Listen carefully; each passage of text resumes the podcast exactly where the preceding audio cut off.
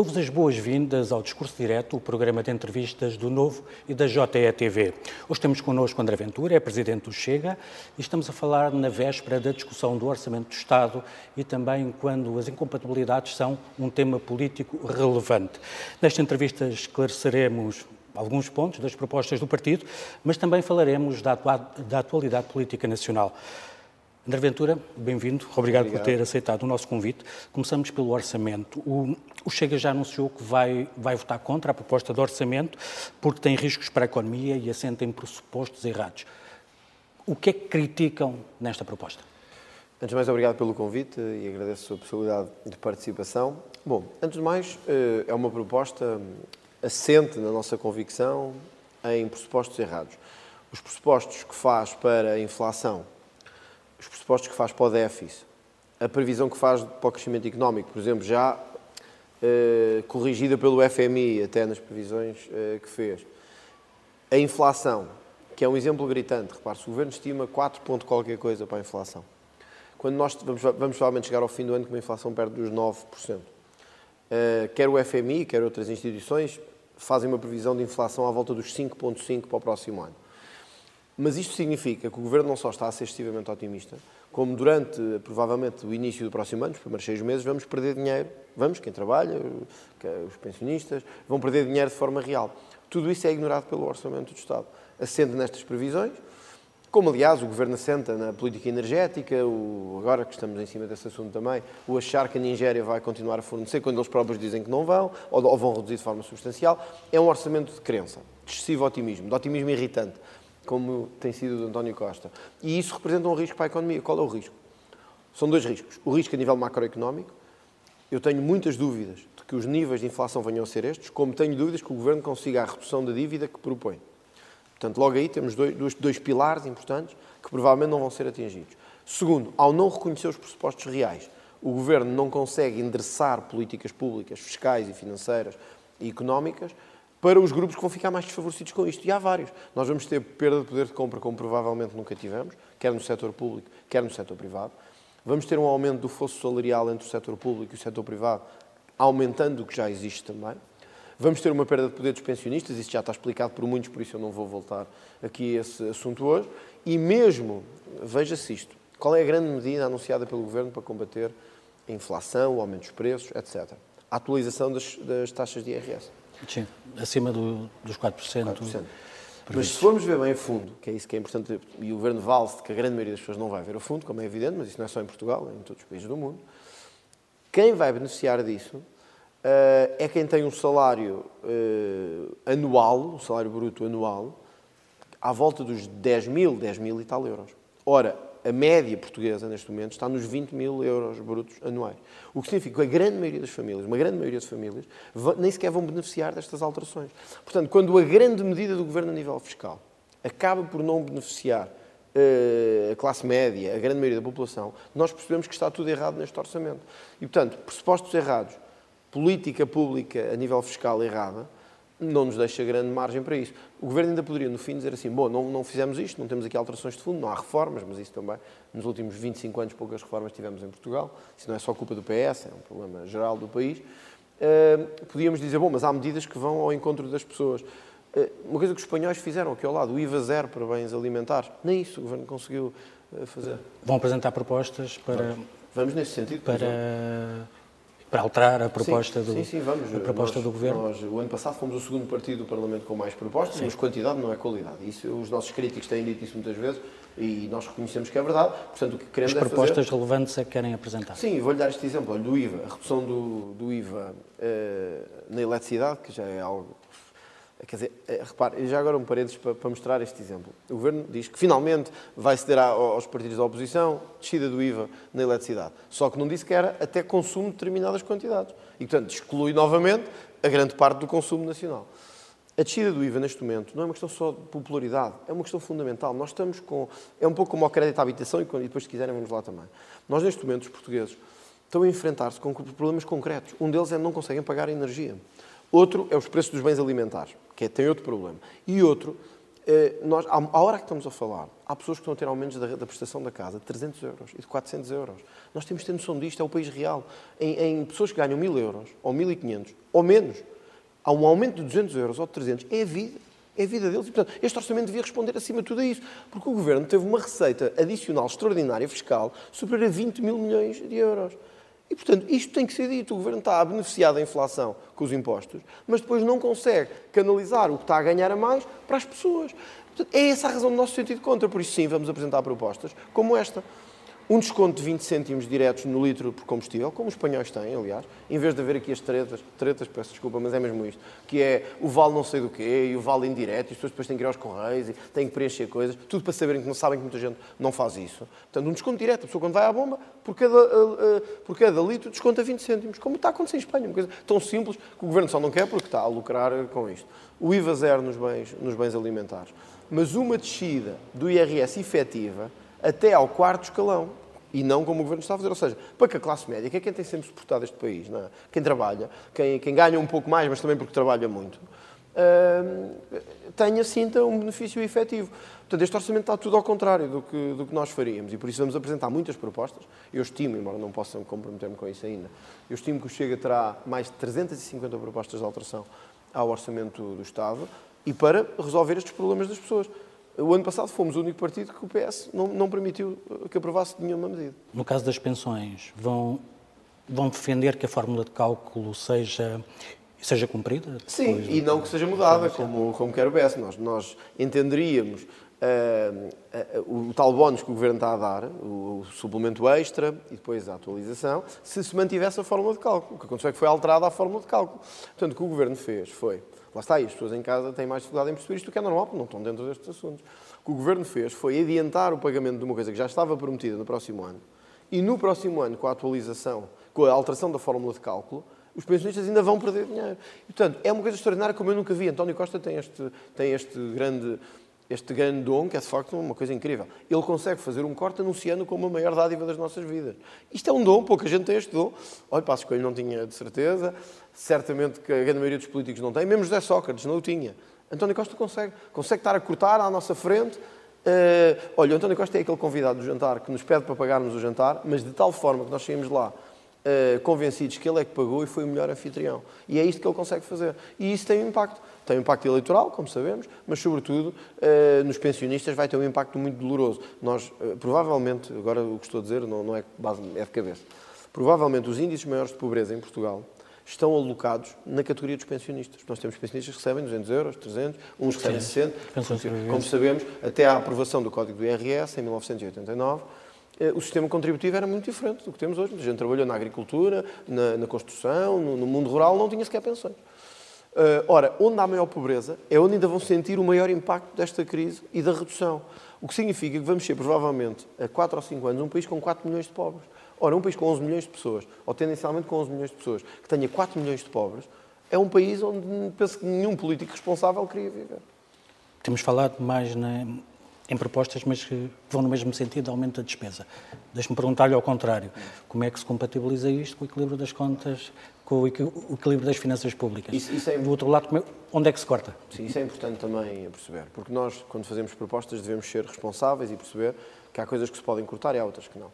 Neste momento, a esquerda tem uma solução para tudo. Se, se a seguir a mim entrevistar a, a Catarina Martins ou o Jerónimo de Souza, uh, ou o PAN, ou o LIVRE, todos vão ter a mesma, ou o Eurico Brilhante Dias, ou o António Costa, menos provavelmente, uh, todos têm a mesma solução. Vai-se buscar aos lucros extraordinários das empresas, todos. Uh, e não interessa mais nada. É isso que vai resolver os nossos problemas todos e a partir daí vai tudo funcionar bem. Todos sabemos que não é assim. Nós temos que fazer o contrário, é ver onde é que podemos uh, cortar. Por isso nós vamos fazer o mesmo que fizemos já no outro orçamento. Identificar as áreas onde há maior número de fraude e de desperdício. Neste momento temos duas já identificadas, a saúde e a justiça. Uh, no caso da saúde, para que fiquem com os números e para que vejam que estamos a fazer este estudo a sério, estamos a falar de cerca de mil milhões, mil milhões de euros em desperdício todos os anos. Uh, mil milhões de euros em desperdício cobria uh, o IVA zero das, das, de, de, dos alimentos e dos bens essenciais e os 20 cêntimos por litro que nós queremos atribuir. É evidente dir-me, ah, bom, mas não se muda, não se acaba com o desperdício em 5 meses ou 6, muito menos se vai conseguir acabar com todo o desperdício dos mil milhões, não é? Num setor que tem pedido mais recursos. Evidente. É como dizer assim, bom, e a corrupção custa-nos 18 mil milhões todos os anos. Mas, ok, todos sabemos que não é para implementarmos a lei agora que os 18 mil milhões vêm no final do ano. Portanto, o que nós estamos a fazer é identificar áreas onde há excessivo desperdício e fraude e estamos a pedir cortes significativos nessa despesa. O que estamos também a fazer, e já o fizemos no orçamento passado, vamos voltar, fiz, pedimos ao Ministério, porque isto é segredo em Portugal, o que é incrível, uma lista de fundações, observatórios e institutos que estão a consumir uma grande parte dos recursos públicos e que nós não sabemos sequer quem são. Gostava só de deixar isto claro. No, no primeiro orçamento em que eu participei como deputado, portanto, 19-20, foi aprovada uma medida que era que o Governo tornasse obrigatoriamente pública todo o dinheiro que estamos a dar para estas instituições. Para que nós, nas nossas propostas, pudéssemos dizer, ok, então vamos cortar aqui, aqui, aqui ali. Até hoje isso nunca foi tornado público. E todos sabemos porquê. Porque não interessa nem ao PS, nem ao PSD. Porque há fundações, observatórios e institutos que estão a consumir o nosso dinheiro uma grande parte. Portanto, para que fique aqui claro, todas as propostas que nós apresentarmos, e eu quero acrescentar outra que também tem um impacto muito significativo, que é a não tributação do subsídio de Natal e do subsídio uhum. de férias, que entendemos que é muito importante para este próximo ano, vamos fazer ao mesmo tempo com um equivalente de corte na despesa. Sabendo, sabendo, porque não somos ingênuos e, e temos que ser sérios nisto, que, que evidentemente, enquanto que o que estamos a propor tem uma despesa certa, é esta, o que estamos a propor cortar pode não se conseguir cortar nesta dimensão e, portanto, temos de ter aqui margem para perceber isto, para sermos transparentes e honestos, não é? Não dizer só vamos aumentar tudo, vamos fazer tudo, é tudo extraordinário e não há onde cortar. Não. Há áreas fundamentais como a saúde, a Justiça a Administração Interna, onde temos níveis de desperdício gigantescos. É evidente que o combate à corrupção é outro dos nossos, outro dos nossos, eh, das nossas firmes posições de, de, de, combate e onde queremos também recuperar muito dinheiro. Queremos apostar muito na recuperação de ativos. Hoje é um problema fundamental na Justiça.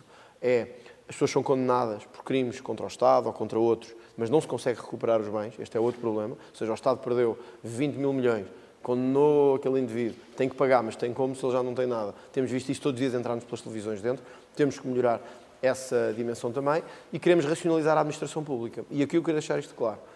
Racionalizar não tem que ser, como fez o PSD, despedir sem critério durante um determinado momento.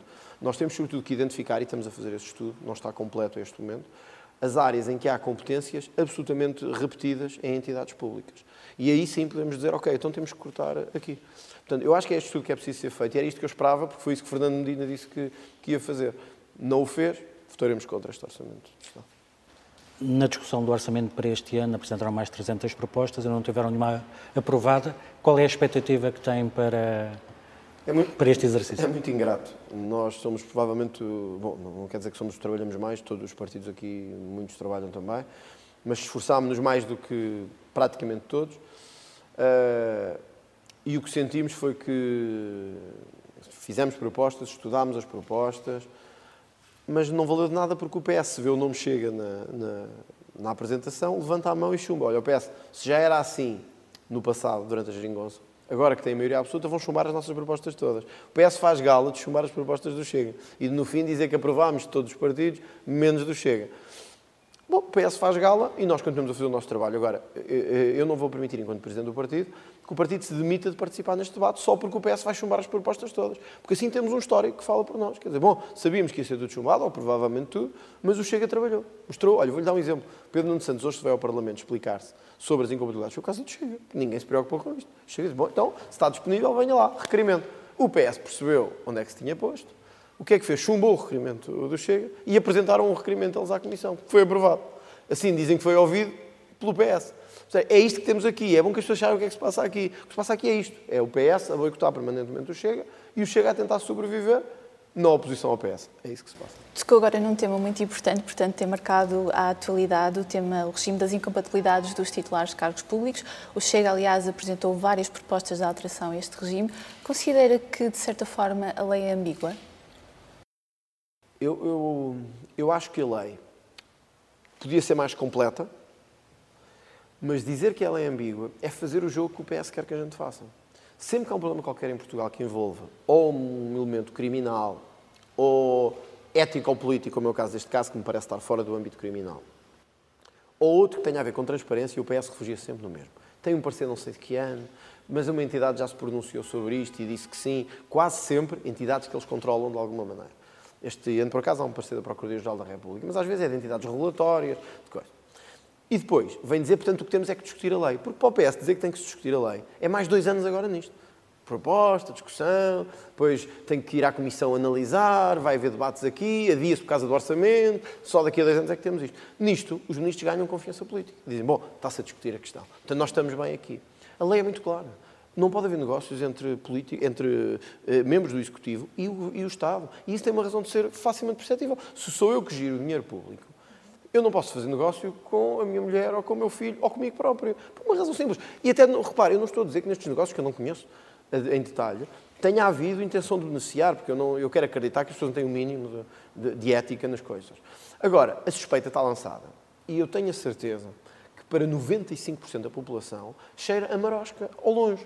Ora, é isto que nós queremos como políticos continuar a cultivar? É esta ideia que estamos sempre aqui para nos beneficiar a nós próprios? Não. Na minha perspectiva, a lei pode ser completa, por isso, sexta-feira temos um debate no Parlamento só sobre incompatibilidades. Vamos, comprometemos logo depois no orçamento a fixar uma ordem do dia com todas as propostas de todos os partidos, para que isto fique já claro, respondendo ao apelo do Presidente da República, para que se clarifique. Por exemplo, vamos acabar com aquele limite dos 10%, que é ridículo, é uma coisa residual, apenas para estar ali. O que é que eles fizeram? Eles, os titulares destas empresas, venderam à mulher, ao filho ou ao primo os restantes para ficarem abaixo dos 10% e continuam a fazer os negócios com o Estado e isto enquanto nós estamos a olhar para isto com o nosso dinheiro, não é?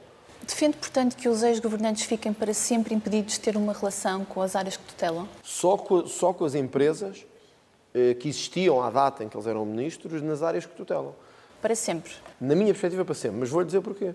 Porque os favores podem não ser pagos a um ano ou dois, podem ser pagos a dez. E se a gente puser um limite de cinco, eles vão pagar ao, ao fim de seis. Se a gente puser o limite de dez, eles vão fazer o pagamento ao fim de outro. Há sempre formas. Portanto, nestas coisas, eu acho que o melhor, vamos lá ver. Uma coisa é dizer assim: um ex-ministro nunca mais pode trabalhar na sua área. Isso não pode ser, as pessoas têm que trabalhar, têm que ganhar dinheiro. Agora, será que o ministro tutela as pontes? Quantas empresas de pontes há em Portugal? Não tenho certeza agora, mas não deve haver muitas. Será que ele tem que ir trabalhar para a empresa de ponte eh, a cuja concessão atribuiu uma obra tão importante? Uh, e que tem mesmo que ir para lá. Não arranja trabalho noutro sítio qualquer, tem que ser ali. Toda a gente percebe, ou acha, não sei se está a haver uma investigação sobre isto, uns dizem que sim, dizem que não, ou que já houve. Uh, uh, é evidente que se eu concessionei a uma empresa uma obra gigantesca, com milhões envolvidos, para a construção de uma ponte, e quando deixo de ser ministro, vou trabalhar para a obra, para a empresa que está a construir essa ponte, fica no ar uma suspeita gravíssima de troca de favores. Portanto, sim, nós entendemos que tem que haver regra de proporcionalidade um, é evidente. Dois, as pessoas têm que trabalhar e ganhar dinheiro. Isso é evidente.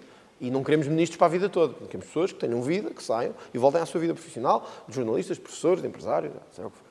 Outra coisa, na nossa perspectiva, não devem poder trabalhar nas áreas que tutelaram, nas empresas que tutelaram, e apenas nessas. Portanto, todas as outras eh, poderão trabalhar. Agora, em empresas a quem concessionaram milhões, fica uma suspeita gravíssima no ar, que nós não conseguimos acautelar de outra forma. Porque estamos assim, é ao fim de dois anos, que é o período de nós, que eles propõem. Dois anos, que é dois anos. Alguns vão de férias e quando vierem têm um emprego garantido. E já falaram sobre, sobre este tema com os restantes partidos da oposição, nomeadamente sobre as propostas de alteração ao regime? Uh, o que nos pareceu, a única conversa que tivemos para já com isto, uma vez que temos o Orçamento de Estado mesmo aqui à porta, foi com o Sr. Presidente da República, que nos deu a entender que quer PSD, quer Iniciativa Liberal, não estão disponíveis para mudar uh, uh, o regime. O PSD porque acha que não se deve utilizar a quente, faz algum sentido, mas com essa conversa nunca vamos mudar nada. E a IEL porque é estruturalmente, aparentemente, contra, este, contra o sistema de incompatibilidades. Aliás, ainda agora, na, na edição do, do Ministro Pedro Nuno Santos, o, o deputado Ca, uh, Carlos Guimarães Pinto disse que não, queria, não podia julgá-lo nem ética nem politicamente. E, portanto, a IEL posiciona-se claramente contra esta existência de incompatibilidades. Mas isto é um erro, nós, quer dizer, é, é um erro, e é um erro até para os liberais, porque acreditarmos que o mercado resolve por si só estas coisas e que o mérito determina tudo, e somos todos amigos, damos as mãos, isto vai tudo correr bem, as coisas não são assim. Por trás disto há uma cortina que só interessa aos interesses instalados e que vai posicionando os seus em todo o lado. E, portanto, neste momento o que sabemos é que o PS está a analisar a situação, o Chega já disse ao Presidente da República que está disponível e já anunciou publicamente que vai avançar para a revisão deste regime, eh, partindo já do debate desta sexta-feira. Uh, imagino que o Bloco de Esquerda esteja disponível, tem-se posicionado também muito sempre contra as incompatibilidades e, e, o, e o, PCP, não, sinceramente, não, não, sei. Mas, evidentemente, vamos ter uma conversa com todos os grupos parlamentares sobre se estão disponíveis ou não. Até porque nós, na, na ordem do dia, queríamos fixar, a seguir ao orçamento, queríamos que todos os partidos dessem as suas propostas. Portanto, que todos, e se não for aprovado do Chega, mas que for outra, melhor. Ou seja, queremos é que chegue ao fim do dia e se diga ao Presidente da República, chegámos a uma conclusão. Esta é a mudança que vamos fazer. E o Presidente da República fica depois com o resto do trabalho. Mas vamos abrir-nos a todos, o debate é para ser com todos, inclusive o PS, que tem maioria absoluta. Não? É evidente que nós temos que ter políticos capazes e políticos, e, e também é verdade, para ser honesto e intelectualmente sério, é cada vez mais difícil trazer pessoas de grande valor para a política. E um regime de incompatibilidades mais é, apertado, pode prejudicar, por exemplo, a questão da proibição, pode, prejudicar. prejudicar esse objetivo. Pode, sem dúvida. Uh, por exemplo, quando, quando apertamos a malha à, à, à participação no capital social de empresas, isso pode afetar grandes empresários que nunca poderão juntar-se ou terão dificuldades, porque têm que se desfazer de algumas participações ou por seja o que for. Também temos dificuldades a outro nível. As pessoas hoje sabem que têm a vida mais escrutinada do que qualquer outro, provavelmente em Portugal. Mas vamos lá ver, quando nós escolhemos isto, nós já sabemos que é assim. Portanto, não há possibilidade de fazer política sem escrutínio, a todos os níveis. Às vezes esse escrutínio até passa um pouco a fronteira do razoável e entra no mais pessoal, mas também há políticos que se prestam a isso, não é? Eu também já, às vezes, cometi esse, esse erro e às vezes também é difícil voltar atrás, mas hoje é difícil atrair pessoas de grande qualidade para a política. Mas eu acho que não é a flexibilizar o regime que se atrai essas pessoas de qualidade. Sou pena dizermos que estão a vir agora porque queriam manter o seu jogo de interesse obscuros por trás. Não, eu acho é que temos que capacitar e consciencializar as pessoas de que a atividade política não é o ser profissional, mas é uma atividade que, quando se escolhe, quando é escolhida e vocacionada e vivida, como é o meu caso, tem consequências e nós temos que preparar a nossa vida para um tipo de vida diferente do que a grande maioria das pessoas tem. É evidente que nem todos os políticos estão sujeitos ao mesmo nível de escrutínio e os líderes dos partidos estão mais, os líderes parlamentares estão mais, os deputados estão mais. Mas eu prefiro uma sociedade mais exigente que leva ao afastamento de alguns do que uma, do que uma, do que uma cultura política mais promíscua e mais interesseira e mais uh, encapotada, que leva a atrair mais gente. Portanto, não, eu não acho que os políticos devam ser profissionais reconheço que o afastamento e o fosso que há entre o mundo profissional e a política depois dificulta o retorno à atividade normal das pessoas. Não é? Imagine, 20 anos no Parlamento. Quando uma pessoa sai, sendo advogado, economista ou jornalista, quer dizer, está já fora do, do, do, da prática do mercado, é do seu setor, da sua arte legis, é? da, sua, da sua forma de trabalho. Isto é difícil. Mas temos que encontrar aqui o equilíbrio que não seja de forma a que quem está aqui está a representar os portugueses, mas está também a representar os seus interesses empresariais, os seus interesses uh, corporativos, os seus interesses. Temos que encontrar esse equilíbrio. Portanto, não acho que é pela profissionalização da política, mas não quero voltar atrás, no sentido que, para atrair os bons, temos que flexibilizar isto de toda a maneira e, e, permitir todas as portas. Acho que é um erro, traz mais corrupção e nós já temos um problema muito, muito grande de corrupção em Portugal. Obrigada, André Ventura. Vamos para um breve intervalo e voltamos dentro de momentos. Estamos de volta com André Ventura, Presidente do Chega, no discurso direto. Há três anos, pouco meses, pouco, poucos meses depois de chegar ao Parlamento, dizia que se sentia como um estranho aqui na Assembleia, na Assembleia da República. Ainda é assim? Ainda se sente assim? Bom, sinto-me como um estranho no sentido em que, de facto, a relação com os outros grupos não melhorou. Um, mas hoje sinto-me com. Chega hoje a terceira maior força do, do, do, Parlamento, temos muita gente aqui a trabalhar connosco, temos um grupo de deputados já também significativo e, portanto, esse sentimento de isolamento é menor do que era. Mas a estranheza face aos outros continua e vocês têm noticiado e o país inteiro tem visto que a relação do Chega com os outros grupos continua muito tensa. E às vezes nem é questão pessoal, porque até com a generalidade dos casos, excepto com um partido, nós até temos uma, eu pelo menos, tenho uma relação pessoal de cordialidade e de, e de perfeita cortesia. É a tensão que às vezes dentro do plenário, que é evidente, não é? que passa para fora em, em alguns aspectos. Isto irá algum dia estabilizar, normalizar? Bom, não sei. O que, o que temos visto é que o nível tem sido intenso. Não digo que a responsabilidade seja sempre dos outros. Também há que fazer meia culpa às vezes e perceber que também nem sempre eh, estamos, temos a razão toda do nosso lado, mas uh, o Chega continua a ser muito, muito atacado, sempre debaixo de fogo na Assembleia, isso prejudica o ambiente. Continuamos a sentir um sentimento de estranheza. Agora, ao mesmo tempo, temos hoje um ambiente aqui, fruto de sermos a terceira maior força, que permite sentirmos mais, como é que eu posso dizer, protegidos, mais integrados e com um espírito de camaradagem muito forte para resistirmos ao... que era muito difícil eu sentir que estava sozinho no meio de 229 outros deputados, não é? Portanto, esse sentimento mudou um pouco tanto na anterior legislatura como agora, mantém uma relação crispada com o Presidente da Assembleia da República, eh, antes com o Eduardo Ferro Rodrigues, agora com Augusto Santos Silva. Porquê isso? Bom, com o Eduardo Ferro Rodrigues já vinha de trás e já ele era deputado e Presidente da Assembleia da República, eu ainda não o era, mas já havia uma relação com várias críticas públicas e minhas, eh, portanto, por entender que não só a personalidade, vou tentar dizer isto para não criar mais fuma à volta disto, mas que a carreira de Ferro Rodrigues não se prestava a ele ser Presidente da Assembleia da República, mantenho a mesma convicção, isto não tem nada a ver com ele, Ferro Rodrigues, mas com o percurso que teve, com as coisas em que esteve envolvido, com a forma que teve de fazer política, e isso traduziu-se numa tensão sempre muito grande. Agora é diferente com Augusto Santos Silva, eh, há uma relação de facto, diria, tensão política e não pessoal, não há nada pessoal contra, não, não, não, é, não há aqui nenhuma animosidade pessoal que eu sentia que existia com Ferro Rodrigues. Ferro Rodrigues quase não falava comigo, por exemplo uh, praticamente passava no corredor sem me cumprimentar, coisa que não fazia a nenhum outro deputado. Não é o mesmo com, com Augusto Santos Silva. Uh, com Augusto Santos Silva há, evidentemente, uma tensão política evidente, porque vemos o mundo de forma completamente diferente. Ele dizia que gostava de malhar na direita, eu gosto de malhar na esquerda, portanto temos aqui formas de malhar diferentes. Mas essa crispação com, com Santos Silva e com o PS, especificamente com Santos Silva, eh, politicamente não faz com que esteja a beneficiar o, o, PS não só na divisão da direita, como, como alguns que olham para a política acusam, eu, mas também sustentando, uh, sustentando palco para uma possível candidatura do Presidente da Assembleia da República à, à presença Eu tenho ouvido isso. Para ser honesto, em relação ao, ao Presidente Augusto Santos Silva, ao Presidente da Assembleia, não é a crispação comigo, nem com o Chega, que farão a candidatura presidencial de Augusto Santos Silva. A candidatura presidencial de Augusto Santos Silva está decidida há muito tempo por António Costa, está decidida há muito tempo por ele próprio.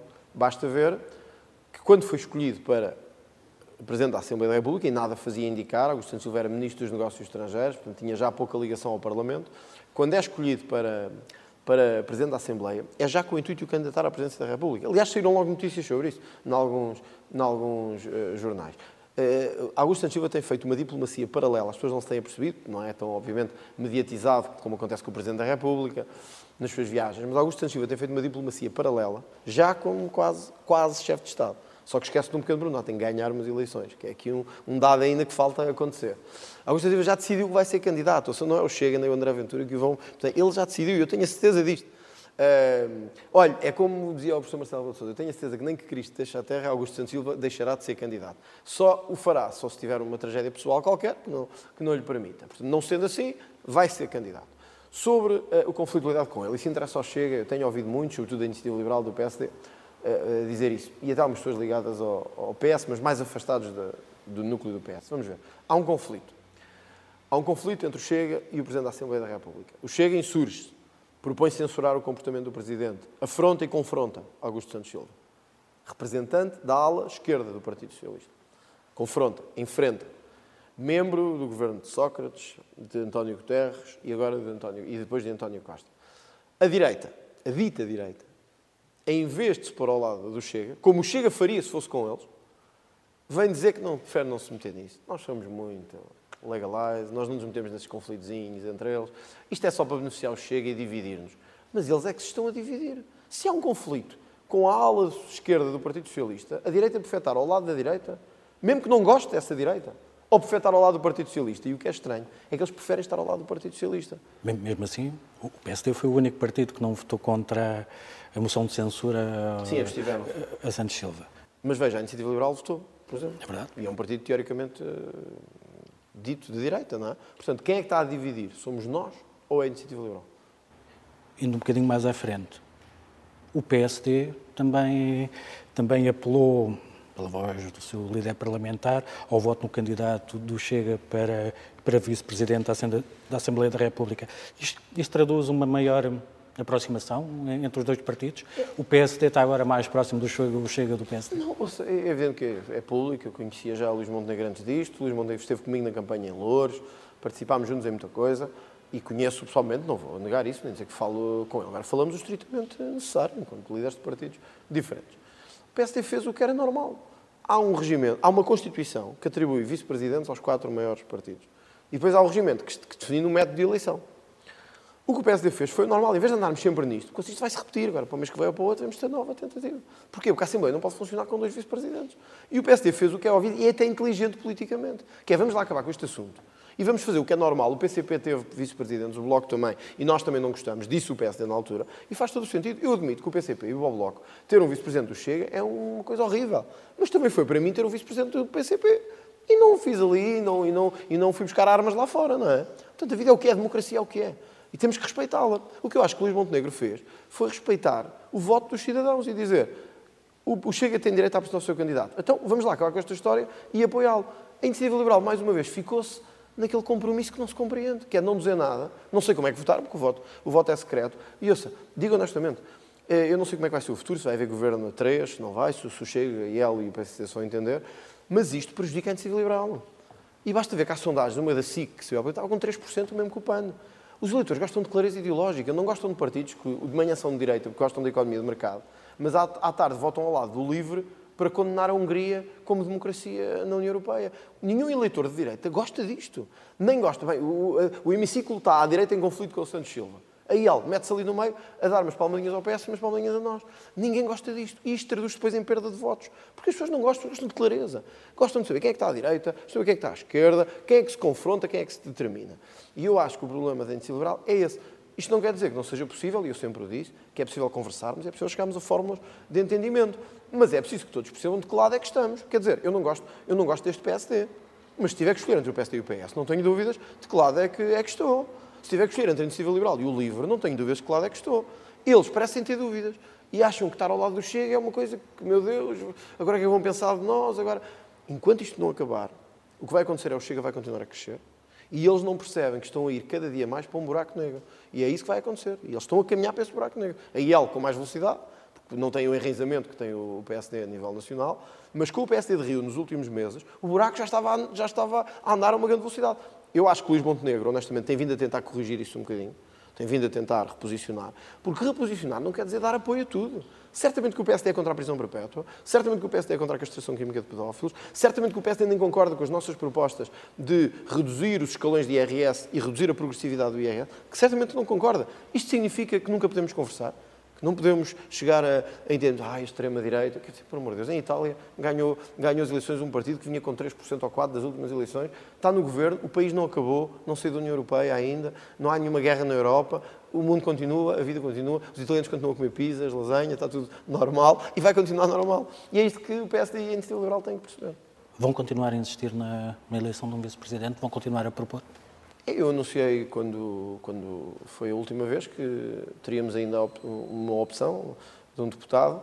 Uh, o Presidente da Assembleia da República também apelou a que mais candidaturas aparecessem para corrigir só haver dois. Uh, vamos ver, vamos, vamos provavelmente pensar nisso e talvez no próximo ano possamos voltar a tentar. Também, se não, mais um ano, onde estamos em 23, uh, Quer dizer, para eleger um Presidente da República em 25, também, um Vice-Presidente da Assembleia da República em 25 também já não vai valer grande coisa, não, é? não vai ajudar assim tanto aos trabalhos. Falou em alterações no PSD uh, eh, e falou no próximo ano. As próximas eleições são as, uh, as regionais. Já tem falado com já tem falado com o PSD tanto para a Madeira, mas também para os Açores? Não, não falei da Luís Montenegro sobre isso. Certamente penso que teremos a oportunidade de o fazer no próximo, no próximo ano são eleições muito importantes para nós, porque podem determinar o fim de ciclos de maioria absoluta na Madeira. Temos sondagens, como tivemos uma do Diário de Notícias da Madeira, coloca o Chega nos 11% na Madeira, o que, evidente, quem não conhece a realidade pode parecer pouco, mas é um valor muito, muito elevado na Madeira. Temos outras mais baixas. Isto significa que podemos conseguir tirar a maioria absoluta ao PSD e uh, forçar um governo diferente na Madeira, que pode até ser um ensaio para o que se vier a passar uh, na República, em geral. Portanto, vamos ver. Eu vou apostar muito nas eleições da Madeira. Estarei na Madeira vários, vários, em vários momentos ao longo, do próximo, ao longo do próximo ano. Estarei depois, obviamente, durante a campanha também. Queremos apostar muito a sério. Houve eleições no Chega Madeira, uma eleição reforçada. Temos agora uma equipa também muito motivada para, para conseguir ter bons resultados e vamos fazê-lo. Certamente que no próximo ano, no início do ano, terei uma conversa com, com, com o Luís Montenegro, uh, mas, sobretudo, o Chega está agora numa fase em que qualquer eventual acordo ou negociação que possa existir para um governo terá que ser feita a nível regional e não a nível nacional, portanto, entre o Dr. Miguel Albuquerque e uh, o Dr. Miguel Castro, que é quem lidera o Chega neste momento, naturalmente com o aval dos dois partidos a nível nacional, e aí falarei sem problema nenhum com o Luís Montenegro sobre isto. Uh, direcionamos... desculpe, desculpe. Já sobre os Açores, não sei se a situação se vai repetir ou não. Nós, obviamente, que temos sido críticos desta solução que foi a de apoio parlamentar, sem presença governativa, foi, foi até, nós não quisemos também, portanto, para sermos honestos, eh, esta foi uma solução que nos pareceu correta e eu já fiz o meia-culpa muitas vezes. Não foi a melhor solução, os nossos representantes Açores também reconhecem que não eh, e tenho dúvidas se pode repetir o mesmo modelo. Certamente que o próximo modelo do Governo dos Açores será diferente do que foi agora nestas eleições.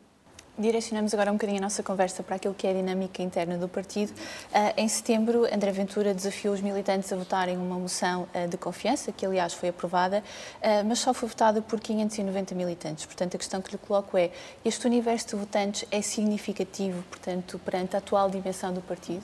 Claro. Eu acho que foi a primeira vez que um partido, que um líder, pôs a sua liderança nas mãos de todos os militantes. Podíamos fazê-lo no Conselho Nacional,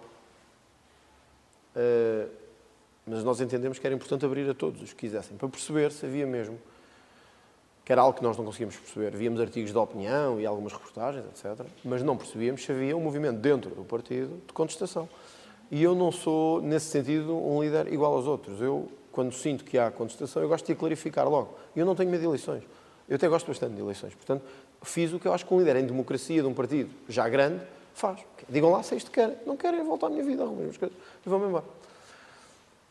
No Conselho Nacional, eu saberia que certamente teria uma maioria muito qualificada, visto que uh, uh, o Conselho Nacional foi praticamente eleito na lista que eu apresentei. Houve 16 ou 17 que foram eleitos na lista contrária, mas a grande maioria não. Portanto, o que é que vai, que clarificação sai do Conselho Nacional? Sairia muito pouca. Então dissemos, todos os militantes, todos, podem vir. Repare que dissemos todos, os que quiserem do norte, do sul, das ilhas, podem vir todos. Tinham que ter cotas, penso eu, até dois dias ou três, pagas antes. Portanto, toda a gente poderia vir. Dir-me, ah, vieram 600. Bom, mas nós abrimos a toda a gente. Quer dizer, então onde é que estavam os que diziam que estavam a contestar e que era importante? Repare que nem apareceram sequer. Porque perceberam aquilo que nós percebemos depois, e se calhar eu devia ter percebido antes, que não havia nenhum movimento de contestação interna. Havia pessoas localizadamente, que é normal num partido com tanta gente, contestassem. E nós tínhamos ideia, e eu confesso que também tinha essa ideia, que havia um movimento, ainda que de menor dimensão, que contestasse o rumo que estávamos a seguir, o estilo do Parlamento, que contestasse a forma de fazer política, etc. E o que é que percebemos? Que isso não existe. E, portanto, quer dizer, tiveram a oportunidade, não apareceram, a votação foi claríssima, 97% ou 98%, coisa assim, não podemos estar sempre nisto. Não. Chega, é um partido que quer ser governo, não pode estar agora, antes sim, não. Agora venham lá dizer outra vez o que é que acham. E venham outra vez. Quer dizer, portanto, para nós ficou evidente. E agora vamos levar este projeto até às eleições de 26. Até às eleições Os ânimos estão mais serenos depois dessa moção? Sim, sim, acalmou bastante neste sentido. No sentido em que uh, aqueles que não foram reconheceram, até alguns reconheceram que, que este é o sentido que neste momento é o sentir que o partido tem neste momento e por isso não vale a pena estar aqui com coisas. Uh, outros uh, perceberam também que o resultado tinha sido claríssimo e eu penso que, bem ou mal, temos aqui, eu já disse aos militantes, que é, o, isto não quer dizer que eu, tenha, que, eu, que eu vá ser líder do partido para sempre. Uh, e eu tenho que assumir responsabilidades não só internas, portanto, como aconteceu no plenário, como certamente acontece nos congressos, mas também externas. E, portanto, se chegar às próximas eleições e passar para outra vez dois deputados ou um, também assumirei as minhas responsabilidades e aí não é preciso que haja nenhum plenário. Sou eu que assumo as minhas responsabilidades. Eu acho que em política tem que ser assim. Ninguém está na política para sempre. Portanto, nós temos que assumir uh, os, os, resultados que temos e também as eleições externas, aceitar esses resultados. Faz-me confusão um pouco. Eu sei que muitos me dizem assim, ah, não falo do PAN, mas eu vou só dizer, falar sobre o PAN para dizer isto. Faz-me confusão como é que se tem um grupo de quatro deputados, passa-se por aquele processo todo de confusão do marido e das estufas, e, mas pronto, admitindo que isso possa ser desvalorizado, passa-se para um deputado e se recusa a fazer um congresso e se recusa a ouvir os militantes ou demitir-se. Isto é medo, é, é estarmos agarrados ao lugar, é a pior imagem que passamos às pessoas. O meu nunca estarei. Quando sentir que há contestação, vamos a votos. Quando sentir que já não represento nada para os portugueses. Ou que passamos de 12 deputados para 2, ou bom, o melhor que eu tenho a fazer nesse dia é agradecer e sair pela porta ainda um bocadinho grande. Porque quando passar para dois deputados ou para um, a porta está mesmo ali já, a curva. Eu posso, posso ficar aqui no gabinete, no meu gabinete, este aqui ao lado. Posso ficar mais um mês ou dois, ou até posso ficar um ano. Mas a porta é tão pequena, começa a ficar tão pequena, que eu não quero sair por ela. Eu gostava de sair por uma porta digna um dia. Tem alguma data limite, uh, portanto, impôs alguma data limite para continuar na presidência do Chega ou continuará sempre que for eleito? Não, obviamente isto está, está a ter custos pessoais elevados e tenho que falar disso também com a família. E, uh, há projetos de vida que queria fazer que não quero partilhar, mas que são pessoais. e que sinto que me apanhou numa fase de vida que não apanhou a maior parte dos líderes uh, políticos, porque a maior parte foram eleitos já com 50 e tal anos, ou, com, ou até mais. A maior parte dos líderes políticos dos partidos que temos hoje têm acima dos 50, em alguns casos 60 anos. Não, não aconteceu isso comigo. Eu fui eleito líder do Chega, tinha 36 anos. Eu faço 40 anos em janeiro. E isto apanhou-me numa fase de vida, a nível pessoal, profissional, ainda muito, digamos, com projetos ainda pessoais e coisas que eu gostava de fazer e que hoje, por todas as limitações, não consigo fazer. E até, para lhe ser sincero, coisas que pessoas, pessoas da nossa idade fazem, que hoje me é difícil fazer e divertir-me como os outros e ter a vida social como outros, quer por razões de segurança, quer por razões de, de organização e de logística, e, portanto, gostava de ainda poder ter um bocadinho de vida para além disso, por isso não pus nenhum limite a dizer quando fizer 50 anos vou-me embora. Mas, mas acho que temos de ser razoáveis, não é? E há um prazo em que nós percebemos que já demos o que tínhamos a dar. Pensa nisso, portanto. E portanto penso que um dia terá que chegar o momento. E também quero, quando chegar esse dia, ter a consciência de que quem aqui fica, fica com condições de levar o partido a um nível ainda superior. Portanto, é isso que tenho. Não tenho um limite de dizer quando fizer 50, ou 60, ou 45, vou-me embora. Não. Mas quero ter a consciência que ainda quero fazer algumas coisas e, portanto, quero ainda numa certa idade poder fazer algumas coisas, numa idade, não é decente, todas as idades são decentes, mas numa idade que ainda me permita fazer algumas coisas, mas ao mesmo tempo quero deixar um grupo parlamentar e um grupo no partido que sem problemas pegue no partido e consiga, sem o André Ventura, levá-lo a bom porto, não é? Eh, o Chega teve, portanto, uma ascensão muito rápida, mas também tem tido algumas dissidências, nomeadamente até eh, de fundadores. O que é que, na sua opinião, explica que o facto, portanto, de pessoas que estiveram na origem do partido, agora que o trabalho árduo está feito e que são a terceira, a maior força política, eh, decidam agora abandoná-lo? Há várias razões e são vários os casos. Não é? Temos tido várias situações, é difícil falar de um padrão porque são situações diferentes. Em muitos casos, temos tido pessoas que não tiveram o lugar que queriam, ou melhor, e aqui eu não, não, é, não estou a dizer pejorativamente, às vezes nós temos ambições legítimas que não se concretizam. Portanto, eh, acharam que deviam se pôr à margem. Outros entenderam que o rumo estava eh, diferente daquilo que era o rumo inicial, e isso vai sempre acontecer. Aconteceu de um PSD quando foi fundado, uh, aconteceu com o CDS quando foi fundado também. Tivemos até um dos fundadores que acabou a ser ministro de um governo do Partido Socialista. Isto acontece em todos os, os partidos crescem muito rápido. Eu gosto de ver isto, claro que não, não, ninguém gosta, e portanto, quanto mais unidos estivermos, melhor. Agora, era difícil num partido que cresceu tão rápido como disse, que chegou a terceira força política, que teve que fazer escolhas para deputados, para vereadores, para deputados na Assembleia Municipal, que elegeu 400 e tal autarcas, tudo isto foram escolhas. E como todos sabemos, mesmo que seja na terra mais longínqua, escolher o A em vez do B, o B não fica contente, fica melindrado. Uh, noutros, para escolher deputados, não foi fácil. Foi fácil, porque eu tive que fazer escolhas com base em vários critérios. Eh, tive que fazer escolhas com base não só nas escolhas que eu faria pessoalmente, como presidente do partido, mas também naquilo que os distritos queriam, porque tem, temos uma estrutura distrital muito forte, portanto tive que fazer essa, esse balanço todo. E há sempre pessoas que acham que podiam ter tido outro lugar e decidiram sair. Também há outros que acham, estruturalmente, reconheço isso, que devíamos ter um outro caminho. Olha, houve muitos que, muitos, quer dizer, alguns, que decidiram afastar-se quando foi a questão da pandemia. Porque não estávamos a ser suficientemente críticos, com as vacinas ou com, ou com a forma como se estava a lidar com isso. E nós sempre achámos que fizemos, tínhamos o nosso caminho. Eu não ia cometer o erro que outros líderes cometeram, primeiro porque não acredito nisso, mas não ia cometer o erro de desvalorizar uma pandemia que estava a matar milhares de pessoas. Inclusive é cá. Eu, eu tinha ao meu lado, e temos exemplos até de deputados, de pessoas que perderam os avós por causa da pandemia. Ora, fazer como outros fizeram, dizer que isto é uma brincadeira, que isto não existe, era um, um, era um tiro no pé e era, sobretudo, indecência. Também perdemos muita gente aí que achou que deviam, devíamos ter tido uma postura diferente, crítica, mais negacionista da pandemia, fosse o que fosse. Portanto, é normal que um partido cresça tanto, que chega a 40 mil inscritos, mesmo que não todos hum, hum, militantes ativos, que chega à terceira força nacional, pá, que, que vá havendo estas dissidências, mas no essencial, e percebemos isso na batalha, e foi, por isso é que foi tão importante o plenário da batalha, no essencial, o grosso do partido o enorme, a mais de 90% do partido, estão firmes no caminho que estamos a fazer.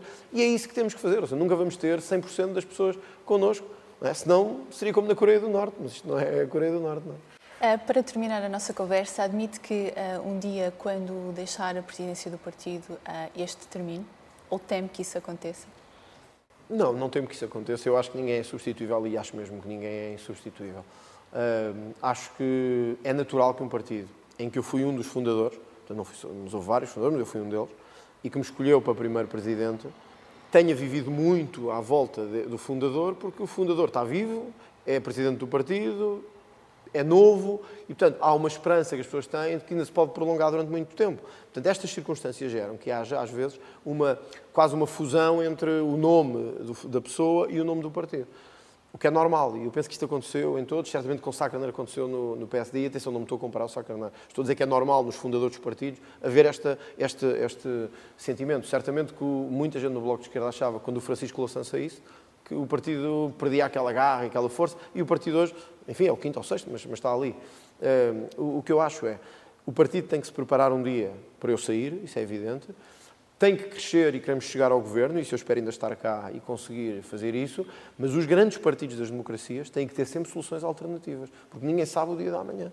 Portanto, nós temos que ter sempre a capacidade de dizer aos militantes e aos portugueses que o partido não acaba se, se houver uma tragédia qualquer comigo, ou se eu decidir ir-me embora, seja o que for. Portanto, eu não temo que o partido acabe. Acho que temos hoje muito bons quadros. Temos quadros jovens, como é o caso da Rita Matias, eh, que tem 24 anos. Temos quadros mais velhos, como o Diogo Pacheco Amorim ou o Jorge Galveias. Eh, e depois temos uma, um grande grosso de dirigentes e, e deputados e, e, que estão na casa dos 40, 50 anos e que estão a ganhar importância e protagonismo público e, e a ganhar solidez política. Portanto, eu diria que temos muita, muita variedade para que o partido possa, espero eu, marcar Portugal nas próximas décadas. E era isso que eu gostava mesmo porque eu não vou ficar durante décadas, espero eu, é, é, mesmo depois de eu sair um dia da liderança do partido. Portanto, a solução está, está garantida. André Ventura, muito obrigada. Obrigado. Uh, chegamos assim ao final da nossa conversa. Obrigada a todos os que nos acompanharam. A entrevista continuará disponível em jornaleconómico.pt e em novo.pt, onde pode, aliás, acompanhar as principais notícias da atualidade. Até ao próximo Discurso Direto.